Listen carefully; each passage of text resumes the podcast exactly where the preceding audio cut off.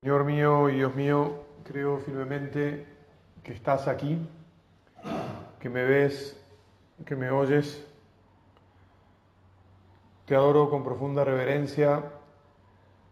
Te pido perdón de mis pecados y gracia para hacer con fruto este rato de oración. Madre mía Inmaculada, San José, mi Padre y Señor, Ángel de mi guarda, intercedan por mí. Este primer día del retiro, eh, habitualmente, como decíamos más temprano, eh, volvemos a, a, las bases, ¿verdad? Con el deseo, como nos dice el Señor en el Evangelio, de construir nuestra casa sobre roca, porque en esa medida la casa no se, no se desmorona cuando vienen las dificultades, cuando vienen las lluvias, cuando corre el agua, ¿no?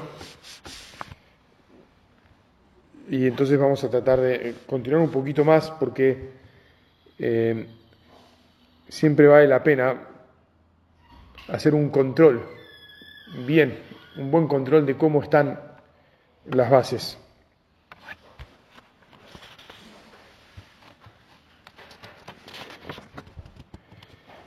Una primera base que tenemos que recordar Así como decíamos esta mañana que el Señor es veraz y no puede ni engañarse ni engañarnos, otra base que no hay que olvidar es que el demonio es mentiroso. Ya sabemos que el demonio es un ángel caído, es decir, es una criatura, una criatura muy perfecta. Dios creó a los ángeles con, con grandes perfecciones, espíritus puros, capaces de entender muchas cosas, muy inteligentes y de amar. Pero naturalmente no eran Dios. Y algunos de ellos, al verse tan impresionantes, pues prefirieron o se engañaron o se confundieron, exactamente, no sabemos, pero prefirieron, se prefirieron a sí mismos que decirle que sí a Dios, que servir a Dios. Claro, a continuación se separaron de Dios y no tenía más remedio su existencia. Y entonces se convirtieron en los enemigos de Dios y de todo aquello que Dios quiere y ama, toda la creación, todo el resto de la creación. Y especialmente se pusieron en contra de aquellos a quienes Dios más ama, que es a los otros seres espirituales que Dios creó, aunque a, aunque a nosotros no nos hizo solo espirituales, sino que nos hizo una unión de cuerpo y espíritu.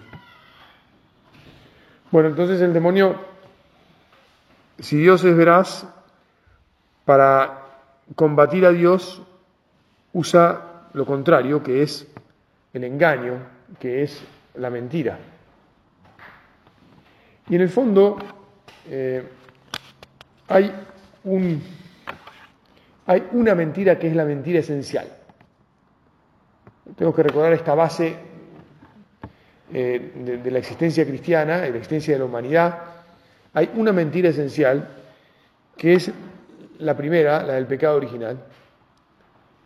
Seréis como dioses. Es la mentira en la que cayó él mismo, el engaño en el que él mismo se enredó y con el que después enredó a nuestros primeros padres y nosotros nos seguimos enredando porque, en última instancia, cada vez que nos alejamos de Dios,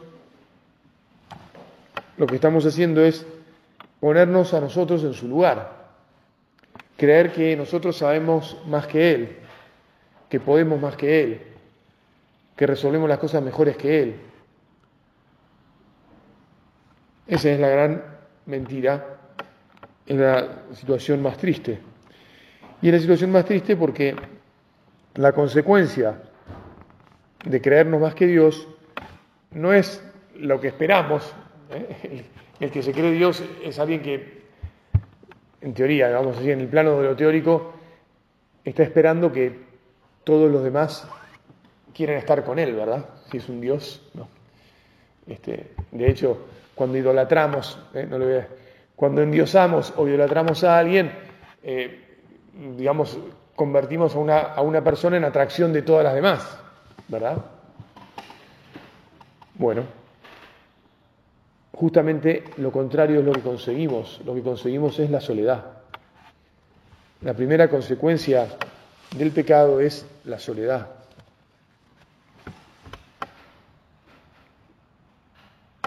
Primero, el pecado nos deja sin la amistad de Dios.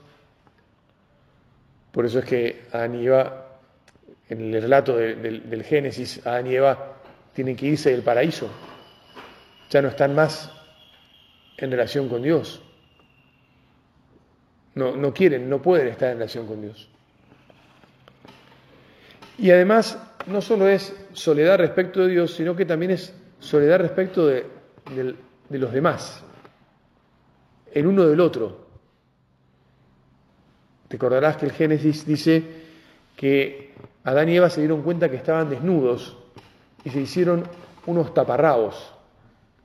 Es muy profundo el significado. Uno puede decir, bueno, es anecdótico. No, no, es muy profundo el significado de esa, parte del relato también. Porque significa que hasta ahora ellos, hasta ese momento ellos, se miraban sin ningún afán de posesión o de dominio o de control del uno sobre el otro. Ahora, en cuanto se ven desnudos, lo que en realidad descubren es que la mirada del otro sobre él o sobre ella ha cambiado y ahora es una, una mirada en la que ya no puedo confiar. De hecho, se van del paraíso porque ya no confían en Dios y se ponen los taparrabos, se cubren ¿eh? Para defenderse porque ya no confían. Adán no confía en Eva y Eva no confía en Adán.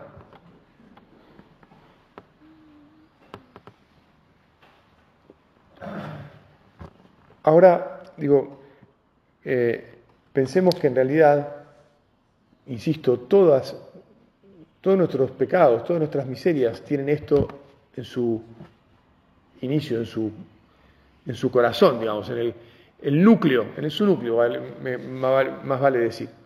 El núcleo de todo pecado lleva a la soledad, lleva a la desconfianza. Es así de terrible, porque fuimos hechos para relacionarnos con Dios, para ser amados por Él y para poder amarle, y de repente nos encontramos con las manos vacías, nos encontramos sin nada. Y nos encontramos con que ni, siquiera podemos confiar en los otros seres que son de nuestra misma condición. Tan fuerte es la necesidad de confiar en alguien no sé si vos te das cuenta, ¿no? Pero eh, hoy en día está muy en, boga, como ya se desconfía de los ministros de Dios, se desconfía de Dios y se desconfía de los ministros de Dios, ¿no? Hace unos años, tal vez no tan pocos años, pero bueno, en una sociedad occidental y cristiana era relativamente sencillo entender el concepto de la guía espiritual, del acompañamiento espiritual, incluso de la dirección llama espiritual. Eso hoy, por motivos que ahora no vamos a entrar, está muy puesto en duda, ¿verdad? Sin embargo, enseguida aparecen los sucedáneos, porque la necesidad del hombre de estar acompañado es esencial al hombre mismo. Por eso es que es bueno que nos preguntemos, como una base de, nuestro retiro, del, poner el primer día, es, yo ¿Cómo me comporto respecto de los demás? ¿Me dejo acompañar? ¿Sé acompañar? Respecto del primer otro con mayúscula, bueno, evidentemente sí, ¿no?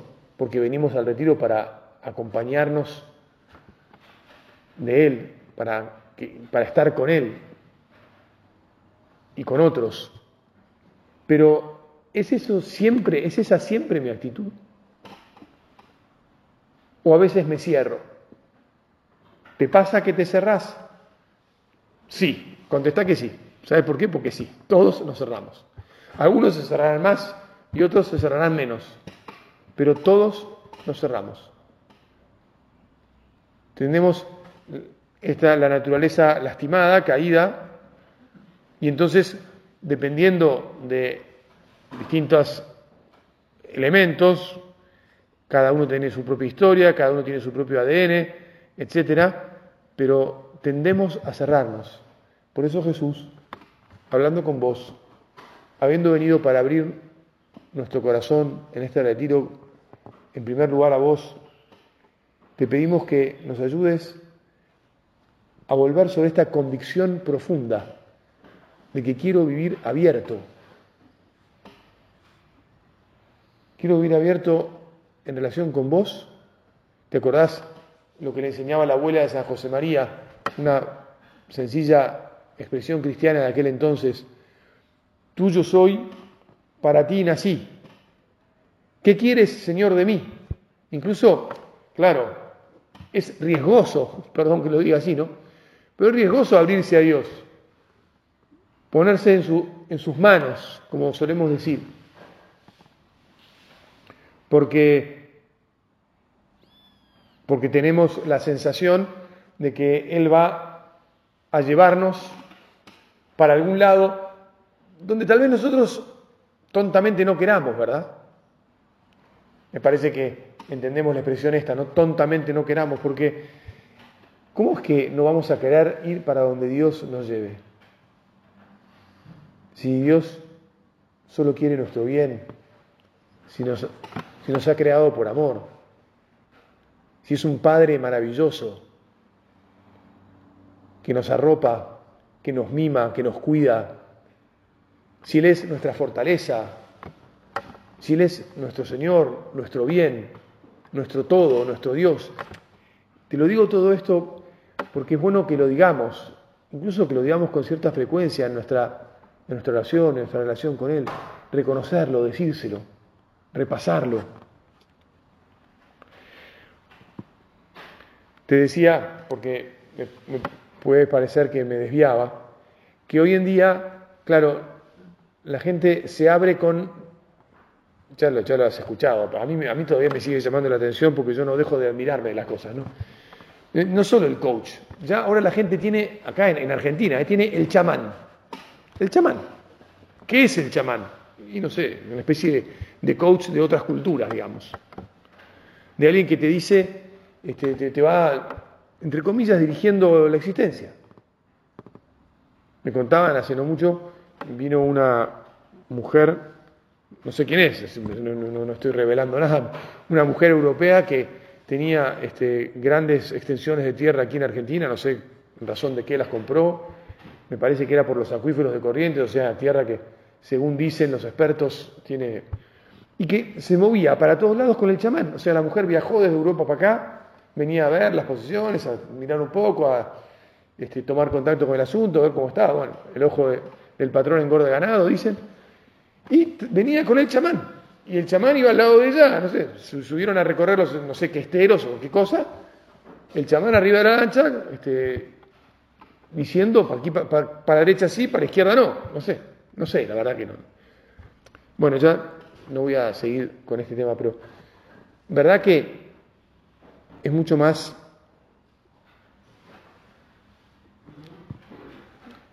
¿qué adjetivo le pondríamos, no? Es mucho más tranquilizante saber que en realidad Dios ya previó esta necesidad que tenemos de consejo, de compañía. Y Él mismo nos dejó sus ministros.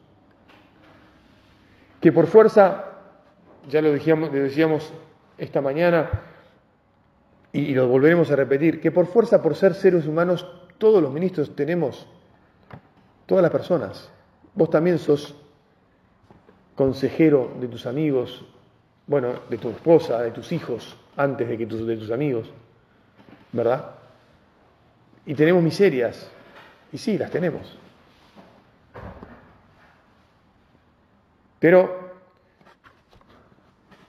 cuanto más seguro me parece, podemos afirmar que es alguien que a quien, alguien a quien acudimos porque nos quiere, porque comparte nuestra visión de la existencia, nuestra fe, nuestra búsqueda de Dios, porque se apoya en Dios de la misma manera que nosotros apoyamos, etcétera, etcétera, que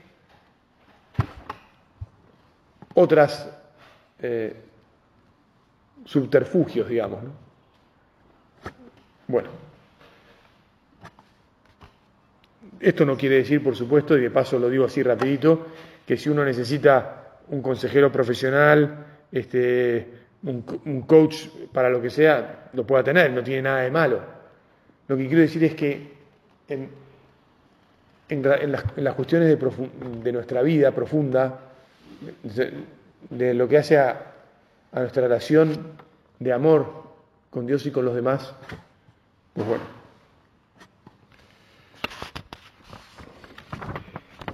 Justamente una, de las cosas que, muestra eh, este acudir a, otras culturas, a, otras, otros sources, no, no, se me viene la palabra, ah, sí, este acudir a sucedáneos, ahí me viene la palabra. Este acudir a los sucedáneos, en el fondo, está vinculado con el gran problema que, que nos aflige en el mundo, que es el paganismo. Yo he contado otras oportunidades, pero tal vez no, a ustedes. Un profesor eh, que tuve en, Roma, en los años que pasé ahí, este, que era un, polaco, un tipo enorme, grandote, leía muchísimo. Eh, y, mm, bueno, una de las ideas claras que, me, enseñó ese hombre fue que, miren, el problema del mundo actual y, todo lo que y los años por venir es el paganismo, el neopaganismo, porque no es el paganismo de antes de Cristo, sino que es un paganismo poscristiano, que lo hace, si querés, probablemente más complejo, porque, porque después de haber sido cristianos es como que podemos tener una vacuna anticristiana, entonces ya no solo es paganismo, sino que además estamos vacunados contra el cristianismo. Podría ser, podríamos verlo así. Es el, el ir detrás de dioses falsos, la necesidad que tenemos los seres humanos de buscar a Dios, pero en vez de, como decíamos, que es el fondo de esta meditación, la, apertura, el abrir, abrir los brazos, abrir los brazos porque entonces abrís el corazón y el Señor entra, entra en nuestra inteligencia, en nuestro corazón, en nuestra vida, en nuestras acciones.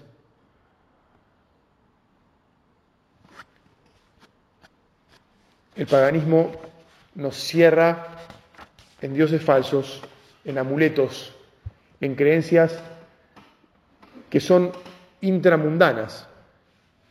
Nuestra fe está radicada en un Dios que viene a buscarnos, en una iniciativa divina. Es verdad que también hay una necesidad, como hemos dicho, de nosotros, de nuestra parte, de, encontrar de encontrarnos con Dios, pero Él, cuando nos fuimos de nosotros de, esa situación original donde estábamos con Él, Él salió a buscarnos, nos prometió que saldría a buscarnos y salió a buscarnos. Y por eso es que fue preparando a través primero de Noé, después de Abraham, ¿no? Fue preparando un pueblo, fue enseñándonos, fue metiéndose en el mundo paso a paso para que al final, como decíamos esta mañana, Él mismo se metiera hecho uno más de nosotros. Qué bueno que sos, Señor. Gracias. ¿Cómo no voy a abrir mis brazos de par en par, como vos los abriste en la cruz? ¿Cómo no voy a dejarme abrazar por vos? Hace ya años eh, leí un pequeño chiste, creo que ustedes conocerán, o a este hombre macanudo, que, este, eran como eh, cuatro, cuatro, o dos, en realidad dos divididas en dos, cada una, eh, dibujitos. En el primero se veía a un hombre que estaba con cara de, de miedo, de preocupación, y que estaba con los brazos así alzados como quien tiene la guardia cerrada y que estaba así, ¿no? Y cuidado porque acá algo va a pasar, ¿no? Y en, la, otra mitad del, mismo dibujo, de esa misma secuencia, se veía un guante enorme que perforaba la, defensa y le metía un tortazo y lo, lo desmayaba al flaco, ¿no? lo tiraba para atrás igual. ¿no? Y en la segunda parte, o en la otra viñeta, se veía a una persona que abría los brazos de par en par y en la segunda mitad se veía a una, un dibujo de una mujer que lo abrazaba y se abrazaba. Y simplemente había escrito algo así como, lo que esperás, eso recibís. Cuando desconfiamos, cuando estamos con miedo, pensando que, que nos va a pasar algo, que va a venir algo malo, y bueno, cuando nos abrimos a Dios, cuando nos abrimos a los demás, Padre, usted no estará siendo demasiado eh, inocente. Mire que en este mundo este, está lleno de, gente, perdón la expresión, turra, ¿no? Que en cuanto te descuidas y se aprovechan de vos, te, la pegan, etcétera, etcétera. Bueno, sí, existe también gente mala y yo no digo que haya que ser un torpe inocente que vaya por el mundo dejándose jorobar por todos los demás. ¿eh? Pero la actitud esencial del corazón humano es la confianza, te insisto. Fíjate, el número uno del catecismo de la Iglesia, ya sabes que el catecismo de la Iglesia es ese eh, libro que nos, dejó San Juan Pablo II, eh, consecuencia del Concilio Vaticano II, así como el catecismo para párrocos de San Pío X, perdón, de, San Pío V y después que fue reeditado o renovado por San Pío X, que decimos para acá, párroco de San Pío V fue la, la consecuencia del concilio de Trento, ¿verdad? Un concilio que puso bases claras y profundas, recogiendo toda la sabiduría de, los padres de la iglesia y los teólogos que habían ido desarrollando el dogma, la, la, nuestra fe.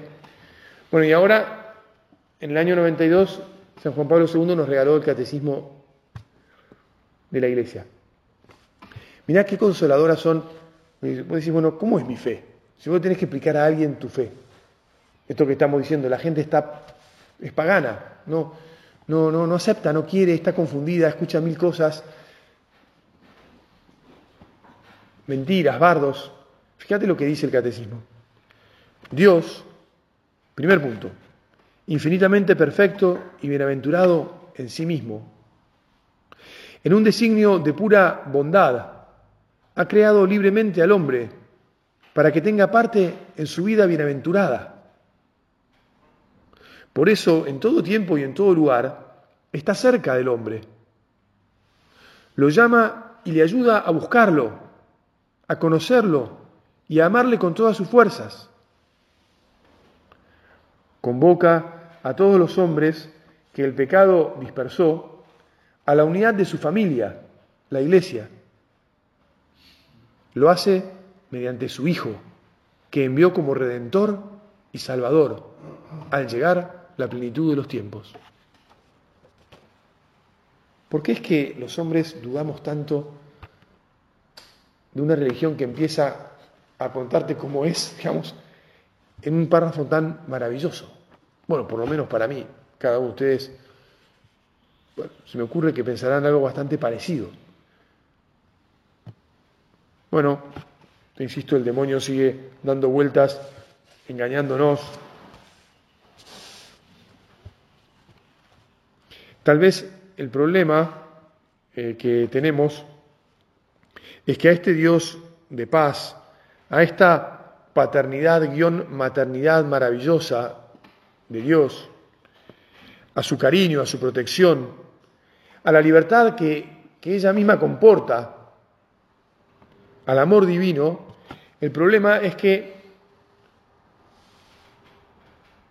hay que responderle con ser hijos, es decir, con filiación.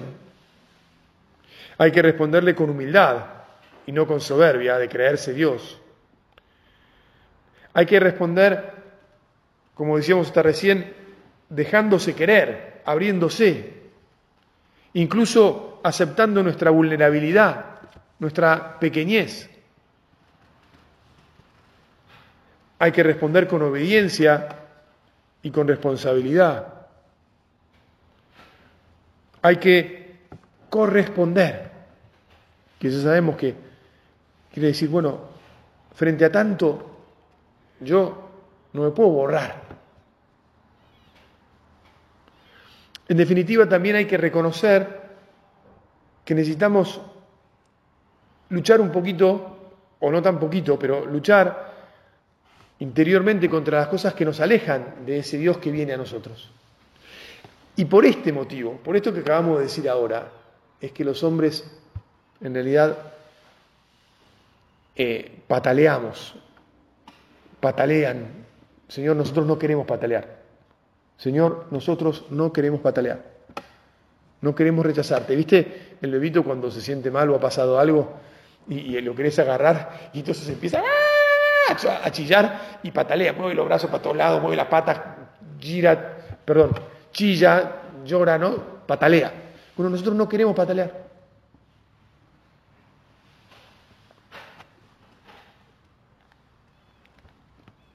Queremos aceptarte, Señor.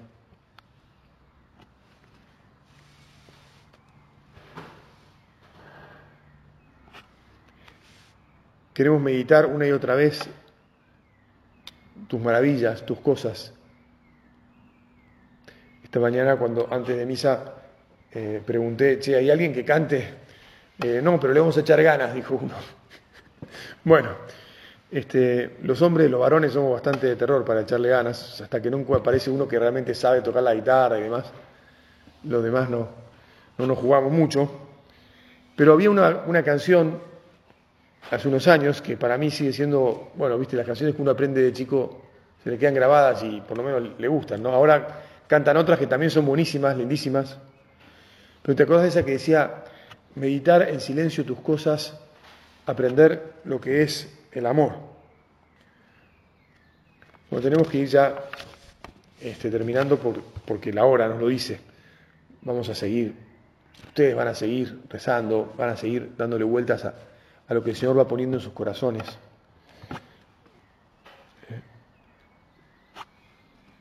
Aprender quién sos, Señor. Qué bueno, qué bien que nos hace. Lo vamos a volver a hacer a través de la Virgen. La Virgen, como siempre, eh, ella nos, nos muestra la actitud perfecta respecto de Dios. Ella no tuvo pecado original, no se cerró nunca. Podría haberlo hecho, pero no lo hizo. Por eso la tenemos que mirar todo el tiempo y cada vez que, que pasa algo, y todos los días pasa algo, por eso, Madre, te queremos mirar todos los días y te queremos pedir que, que nos ayudes a abrirnos y enseñar a los que tenemos a nuestro alrededor que la manera de vivir en, esta, en este mundo y ser felices es abrirnos, para que entonces un día nos presentemos ante Dios con los brazos abiertos y Él nos dé el abrazo maravilloso que nos tiene preparados de siempre, que nos quiere dar, con el, con el que nos quiere recibir en su vida íntima, en la eternidad, en el cielo. Te doy gracias, Dios mío, por los buenos propósitos, afectos e inspiraciones que me has comunicado en esta meditación. Te pido ayuda para ponerlos por obra. Madre mía Inmaculada, San José, mi Padre y Señor, Ángel de mi guarda, intercedan por mí.